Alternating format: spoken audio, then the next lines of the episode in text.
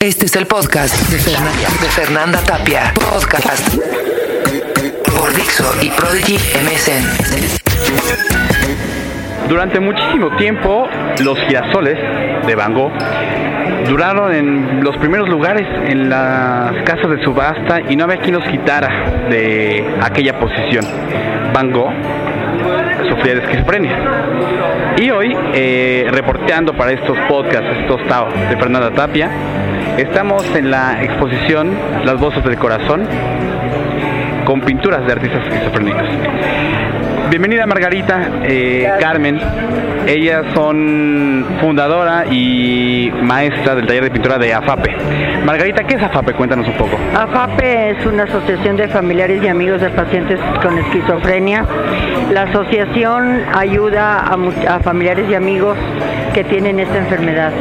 Se les dan terapias ocupacionales, terapias psicológicas, eh, terapias eh, de baile, de eh, videoclub, en fin, tenemos cantidad de terapias, pero sobre todo se da a conocer por medio de la difusión al público en general lo que es la enfermedad de la esquizofrenia para que las familias puedan ayudar a sus hijos a salir adelante, que es lo que el principal objeto de la asociación.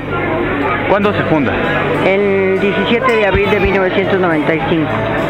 Ya llevan 12 años ahí talachándole y dándole Ya tenemos para ya 12 ayudar. años, acabamos de cumplir en abril 12 años.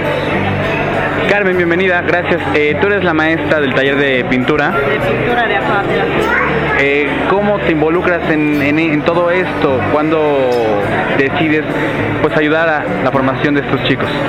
Bueno, mira, a mí me invitaron a participar en esta asociación. Yo nunca había trabajado con personas con este padecimiento.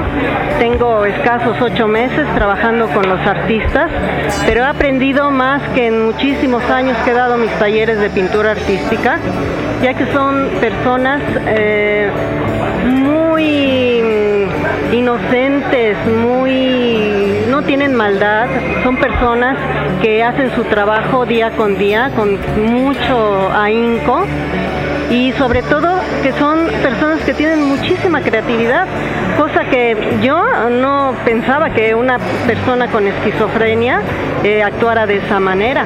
Entonces estoy, estoy sumamente impresionada con los alumnos de, de este taller. Wow, ¿te enfrentaste a algo que contraviniera tu concepción de la gente que padece esquizofrenia? ¿Contra qué te has enfrentado contigo misma? Bueno, eh, cuando yo inicié a dar mis clases con estas personas, bueno, entré con cierto miedo Prejuicio. porque hay afuera hay mucho satanismo, ¿no? Entonces eh, entré, bueno, este, y si me hacen algo, o si no me entienden, o, o muchas de preguntas que me hacía yo negativas, pero es todo lo contrario, ¿sí?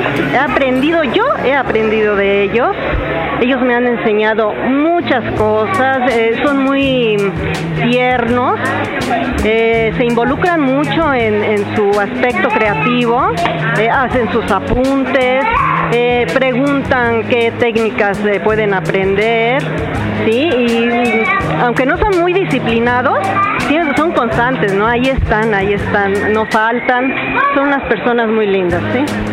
¿Cómo ves el talento de estos chicos? Exponencialmente, vaya, está ahí ya puesto nada más para picarle y que salga a flote. ¿Te cuesta trabajo lograr que ellos pinten un cuadro? Mira, lo que yo he aprendido de ellos también es que tienen una inocencia de niño y una creatividad de sabio. ¿Sí?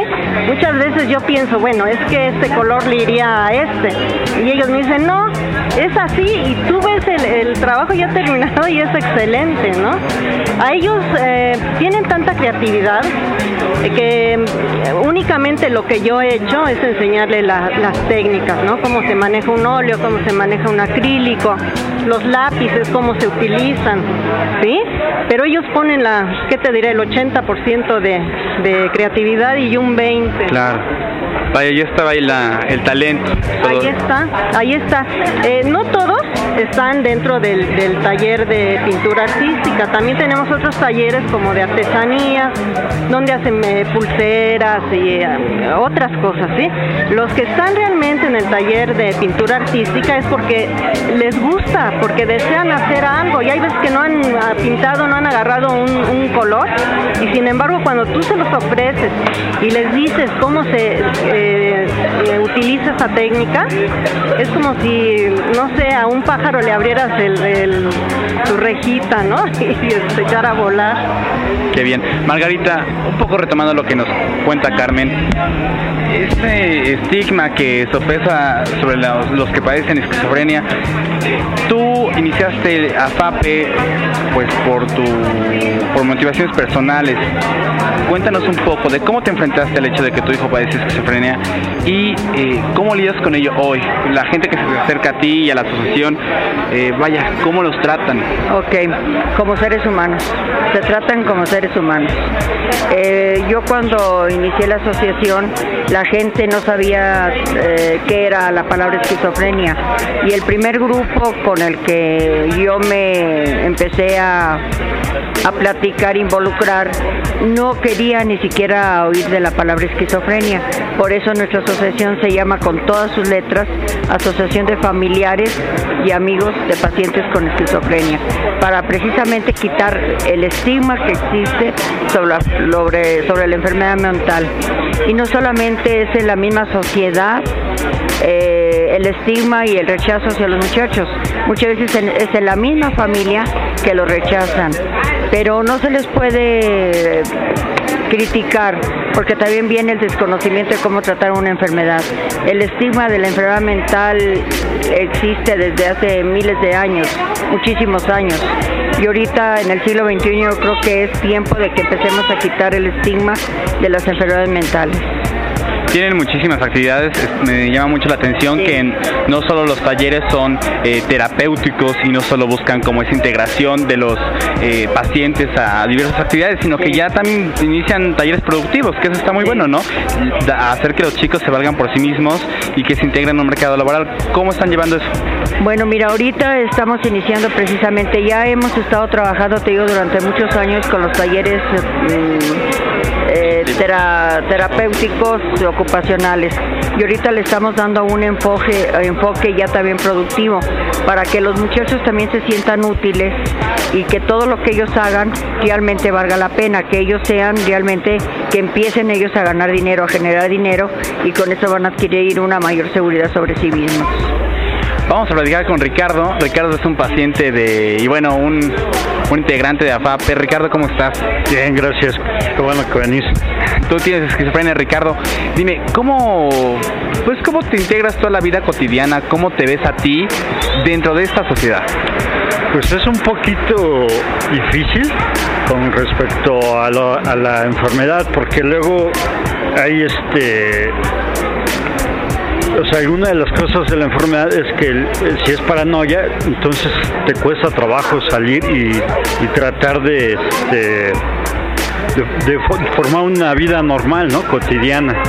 Y este, luego, o gente que te conoce y que sabe que tienes la enfermedad, como que te aísla, ¿no? Porque pues mucho tiene mucha gente cree que el esquizofrénico es agresivo, va a romper, va a romper las cosas, se va a pelear con todos. Y es una forma de, este, de vida, ¿no?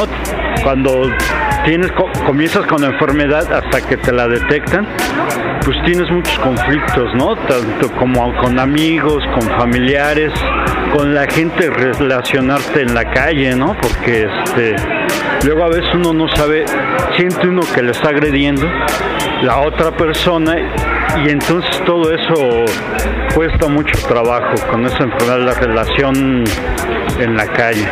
Oye, ¿cómo te integraste al taller de pintura? ¿Por qué decidiste iniciar a pintar? Bueno, a mí pintar me gusta desde antes, pero nunca nunca había pintado. Y este y cuando comenzaban los AFAPE a tener talleres fue cuando yo comencé. Y este pero eso fue hace como unos ocho años. La verdad es que ya no me acuerdo muy bien unos cinco ocho años. Y este y de ahí estuve tomando pintura como un año y luego hace como año y medio volvimos a retomar porque no teníamos lugar donde, ¿no? No había talleres, no había donde tomar la, la pintura y de nuevo pues retomar, ¿no? Lo que es pintura y pues aquí más o menos puedes ver pues lo que se ha hecho, ¿no? Y, muchos avances en realidad, yo creo que muchos hemos tenido muchos avances en, en este taller. Gracias Ricardo. Eh, ya, ya vimos su obra y la verdad es que es recomendable. Hay otro integrante aquí de AFAPE, eh, él se llama Abraham, también padece esquizofrenia y cuéntanos Abraham, eh, ¿cómo decidiste tú empezar a pintar? Bueno, en realidad yo ya pintaba desde que tenía 8 años, pero este la cosa es que me había aislado porque muchos me conocían en la escuela y cuando supieron que tenía esta enfermedad, pues me, pues me estigmatizaron, pues, ¿no? O sea, me, aislaron de ellos, este, tuvieron miedo, este, la verdad es que nosotros, o sea, pues la verdad la mayoría de, los esquizofrénicos ni siquiera somos agresivos, ¿no? O sea, simplemente somos este otra persona, o sea, es, es otro es otro diagnóstico más, es como otra enfermedad, se controla, este se, lleva este como cualquier otra enfermedad como la diabetes, como la esclerosis múltiple o la esclerosis lateral, o sea, son muchos padecimientos, pero también, o sea, también con la medicina llevamos este un control de esa enfermedad y nos no, nos hace, o sea, llevamos muchos muchos momentos felices como tristes en nuestra vida y bueno. Te ves bastante bien, tu obra es bastante bella, nos, gustó bastante. ¿De dónde surge toda esta imaginación? ¿De dónde, ¿En qué te inspiras?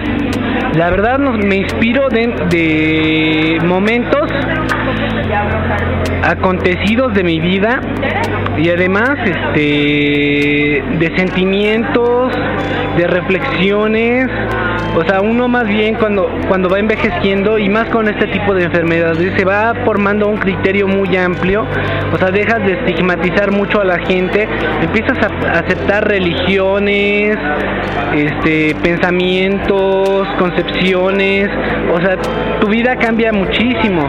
Te ha hecho más abierto eh, enfrentarte y tratar tu enfermedad te ha hecho más abierto a muchísimas más cosas. Sí, claro, porque por, qué cosas? Por ejemplo, personas que estaban enfermas de VIH, o sea, o que tenían el síndrome de inmunodeficiencia adquirida, este, pues o sea, las ves como otra cosa, ¿no? Porque yo para empezar, antes de, que me enfermara, pues yo veía a todas esas personas como lejanas de mí, ¿no?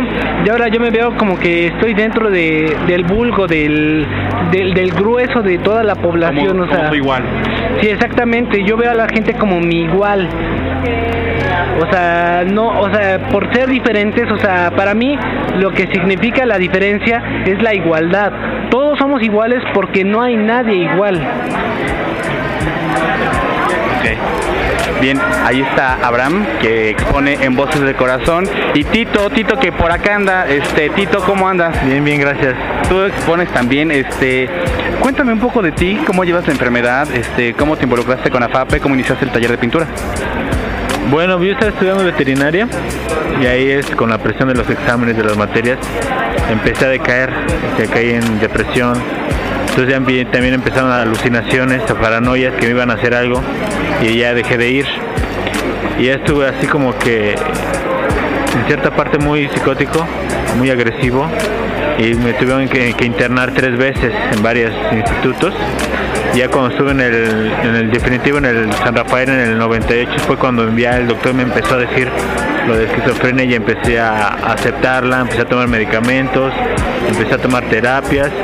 Y a partir de ese momento mamá también conoció a Margarita y empecé a ir allá a la asociación, a hacer ahí las pláticas, estando ya medicado, controlado con medicamentos, ya estoy estable en ese, en ese sentido y ahora estoy tratando de llevar una vida normal, estoy tratando de llevarla como antes, pero la diferencia es que ahora tomo medicamentos y así he estado intentando hacer exámenes para escuelas aunque ahorita no se he pasado, pero voy a seguir intentándole. ¿Vas a regresar a estudiar veterinaria? No, no creo, lo más probable es ir a artes plásticas. ¿Y cómo decides integrarte al taller de pintura? Pues ahora sí, así fue cuando empezamos, bueno, más bien cuando yo empecé a ir, fue cuando empezaron a traer los talleres. Y ahí fue cuando hace que mamá me empezó a, involucrar, porque en ese tiempo es que a veces al principio cuando está la enfermedad dependes mucho de los papás, pero ya conforme vas avanzando yo como que te estás haciendo más independiente, ya piensas hacer tu cosa propia solo, ¿no? Pero así en ese momento este fue cuando mamá me hace que me involucró y fue cuando ya me, me inscribí a los talleres, eh, manual, manualidades, este, pintura, y antes había también barro, y había otros talleres, eh, música, teatro, pero esos casi no entraba, me iba más a lo plástico yo. Mil gracias, Tito. Sí, nada. Y la estrella, una, una estrella de la exposición, Manuel, ¿cómo estás? Muy bien, muy bien estoy. Este, mira, lo que yo te puedo decir que yo me considero un artista emocional, expresivo, en el cual a través de jugar con el color, experimentar, he llevado a realmente a exponer a la sociedad este, cómo veo el mundo, cómo veo el, el caos y, y, el orden. De hecho, este, yo pinto y dibujo desde la infancia, pero este, yo soy egresado de la Escuela Esmeralda de la década de los 80 del Instituto Nacional de Bellas Artes. Eh, lo que sucede conmigo cuando me alcanzó la esquizofrenia me llevó a un aislamiento de, de, algunos años. Entonces en AFAPE se me rescata y se me devuelve realmente el ser humano y el artista, ¿no? Mis dotes de, creatividad y, de, talento, ¿no? De hecho yo también hago escultura, este, arte objeto y acabo de ganar también este, el primer lugar en literatura a nivel nacional, cuento. Es lo que me contaban, que escribes. Escribo. ¿De qué escribes? Mira, eh, realmente yo escribo sobre el, el, dolor del ser humano, ¿no? Hablo, hablo sobre el conflicto del, del, del, ser, del ser, humano, ¿no? Eh, eh, esta obra en la cual yo gané, El hombre del gato, no es más que de, de, de un joven con, con, esquizofrenia que está perdido en la, en la enfermedad en ese momento y, y, es abandonado por la sociedad y por su familia en un panteón con sus gatos, sufre de una paranoia crónica, ¿no? Que cree que lo quieren matar a él y a, y a sus gatos. Entonces la metáfora de este cuento resulta que él se encuentra con una indigente en la cual le, que le pregunta que si está muerto y dice la indigente, sí cierto, estás muerto, pero yo también estoy muerta, pero para la gente normal. Y ahí termina el cuento. Entonces está en primer lugar. Qué bello, Manuel. Muchas gracias por tu tiempo. Claro. Pues Margarita, eh, mil gracias, gracias por esta invitación gracias a esta a, esta obra. Cuéntanos rápidamente dónde, eh, cómo se contacta la gente con AFAPE, dónde los buscan, eh, dónde se acerca para apoyar o para ser apoyados, la gente que pueda sospechar que tiene un familiar, un amigo, vaya, cómo se le canaliza. Mira, el, dos teléfonos, 55 84 89 10 55 64 03 70 y es Acayucan o Acayucan 8 Colonia Roma. A ver, va de nuevo los teléfonos para que los puedan anotar. Sí, mira, es 55 84 86 41 55 84 89 10 y 55 64 03 70 y las calles son Acayucan número 8, Colonia Roma Sur. Y nuestro, nos pueden también dejar por mail. También tenemos una página para que ellos contacten si tienen sospechas. Es afape afape.com.mx no, eh, a ver. y para contactarnos es afapemex afapemex arroba yahoo.com.mx Ok, el sitio de internet es afape.com.mx y el correo electrónico es afapemex.yahoo.com.mx ¿Cómo saber si tenemos a alguien, alguien Eh, si que pueda padecer o, uno mismo? Ok, mira, si tienen síntomas de conductas raras, de alucinaciones, de que no se asean, sobre todo en la adolescencia, cambios de conducta propios de la adolescencia y muchas veces se confunde también con drogadicción. Si tienen alguna sospecha de esto, contáctenos. Nosotros vemos, los mandaríamos con un médico. Tienen especialistas de Tenemos planta. Especialistas. Ok, Exactamente. Muy bien. Pues mil gracias, Margarita, por esta invitación. Eh, qué bella, qué bueno que esta institución, que surge como un grupo de autoayuda, se formaliza y se convierte en una asociación civil que propiamente continúa con esa labor y ese proceso de ayuda eh, para los pacientes, eh, amigos y familiares de, que, que sufren de cerca esta, esta enfermedad. Y pues la gente que nos está escuchando, pues que venga, venga a esta exposición titulada Voces del Corazón, que vaya, si hoy el corazón de estos chicos habló, pues bueno, hay que escucharlos también. Ah. Vamos a convertir el corazón en un oído y vamos a escuchar y a ver que con el corazón también qué es lo que nos tienen que decir. El ejemplo que retomamos al principio estaba muy bueno de, de, de Van Gogh, de Vincent Van Gogh, Claro. eh, uno de los artistas más eh, prolíficos del siglo pasado, pues bueno, padeció esta enfermedad y vean, ahí está. De verdad, eh, en una sociedad que pues en teoría pretende ser más plural, más abierta, más objetiva y más incluyente, que ese, se- en ese supuesto estamos, pues bueno, tenemos que empezar a mirarnos todos de manera igual. Eh, pues de manera eh, reconociendo esas diferencias, pero vernos como, como iguales, ¿no? Margarita, ¿algo más que quieras agregar? Bueno, sí, mira, precisamente sí, de- a las familias aquellas que ya tienen un paciente con esquizofrenia en sus familias, trátelos con cariño y comprensión. Nunca hacerlos a un lado. Son muchachos muy inteligentes, con una sensibilidad extraordinaria, entonces tienen, como seres humanos, tienen todo el derecho a que todos seamos iguales. Y aquí en la exposición de Voces del Corazón, ahora me toca platicar con Carolina Cabo, quien es la psicóloga eh, que también labora ahí con APAPE. Carolina, ¿cómo estás? Bien, muchas gracias por, por venir, ¿no? Al contrario, qué bueno que nos invitaron un poco para que la, gente escuche acerca de, de, de esas manifestaciones y de estos temas que, bueno, de pronto tenemos ahí como bien escondidos. Pero cuéntame un poco de los eh, pacientes con esquizofrenia. ¿Qué, eh, ¿Qué atención les das? ¿Cómo se comienza a tratar yo como amigo, pariente, vaya, un cercano a, a- a alguien que padece esta enfermedad? ¿Cómo se le trata? ¿Cómo reconocer los síntomas? Cómo enfrentarse uno eh, si padece la enfermedad, eh, cómo enfrentarse a ella y cómo enfrentarla cuando la, la vive de cerca. Bueno, hay varias maneras de aparición de la enfermedad. Una es más abrupta y otra puede ser más paulatina. Si es más paulatina, lleva más tiempo y a veces es más difícil de detectar, incluso para los profesionales. Las características más llamativas son las alucinaciones, que pueden ser de cualquier tipo, pero en su mayoría son las auditivas, en forma de voces.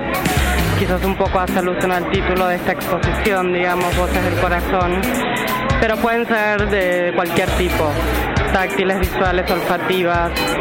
Y la otra característica más importante para detectar es el delirio o ideas raras que se llaman.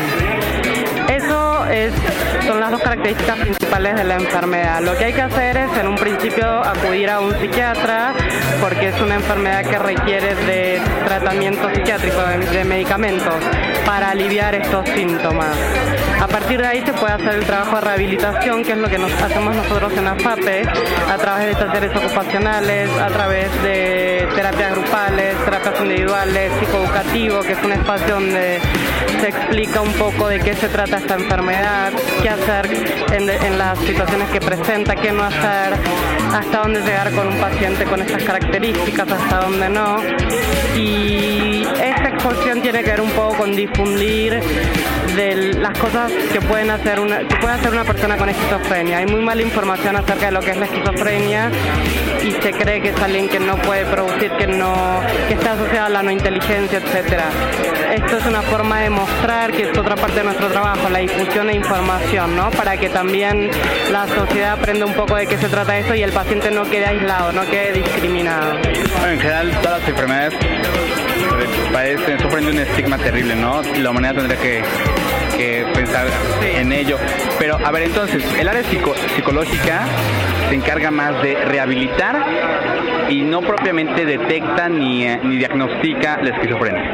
Un psicólogo puede diagnosticar y detectar y puede trabajar, de hecho nosotros trabajamos en terapia individual y grupal, pero también necesitamos trabajar en conjunto con un psiquiatra, porque si el paciente no está estabilizado, no hay contacto con el paciente, el paciente está como en otra realidad, entonces no hay trabajo posible. Ok, entonces que nos quede claro, es un asunto bioquímico que también lleva eh, una parte psicológica bastante, bastante grande. Sí, claro, exacto. Ahora, ¿qué terapia se les da, eh, además de los talleres y estas formas de vincularlos a la vida laboral o artística? ¿Qué otras terapias existen eh, por- del área psicológica para los pacientes con esquizofrenia. Bueno, las terapias, ¿a qué te refieres con qué otras terapias? Sí, ¿existe alguna metodología como específica que ya esté bien probada y que ahorita esté como en boga o, o es individual? Según el caso, se le va canalizando más al área psiquiátrica o más al área terapéutica con pintura o con actividades recreativas. Aquí la que más se trabaja es la cognitiva conductual, que es una rama dentro de la psicología. Si quieres una teoría, una forma de verlo. Pero también lo puedes tratar desde otras ramas, desde la sistémica, por ahí es más técnico esto, pero bueno, el psicoanálisis, en fin. Eh, dependiendo de la teoría de cada psicólogo y si trabaja con esos pacientes, pero en general se puede trabajar desde cualquiera de estas teorías, digamos. Bueno, pues ahí está eh, nuestra psicóloga de APAPE que nos explica un poco de cómo detectar y cómo convivir con, con la, con la esquizofrenia. Bueno, pues aquí estuvo el reporte de Voces del Corazón. Soy Arturo Tapia para los estados de eh, Fernanda Tapia. quiso volar igual que las gaviotas, libre en el aire, por el aire libre. Y los demás dijeron, "Ja, pobre idiota, no sabe que volar. Es imposible, mas extendió las alas hacia el cielo y poco a poco fue ganando altura. Y los demás quedaron en el suelo, guardando la cordura.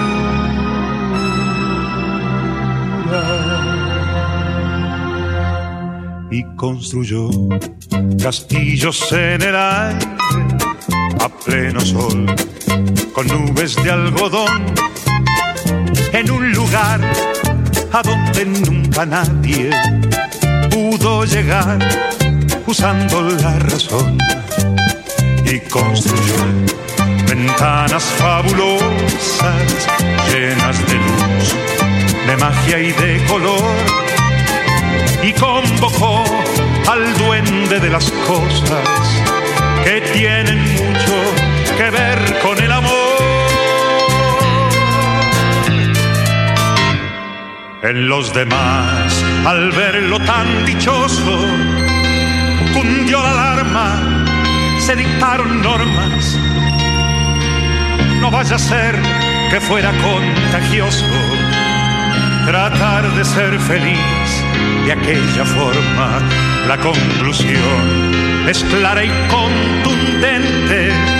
Lo condenaron por su chifladura a convivir de nuevo con la gente vestido de cordura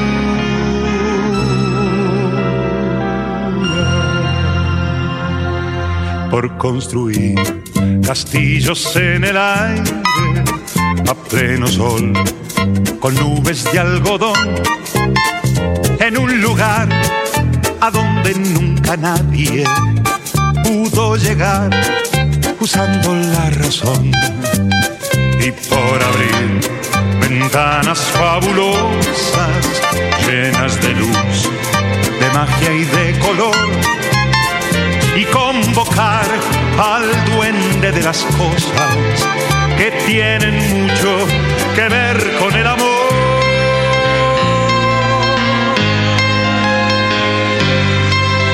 Acaba aquí la historia del idiota que por el aire, como el aire libre, quiso volar igual que las gaviotas, pero eso es imposible.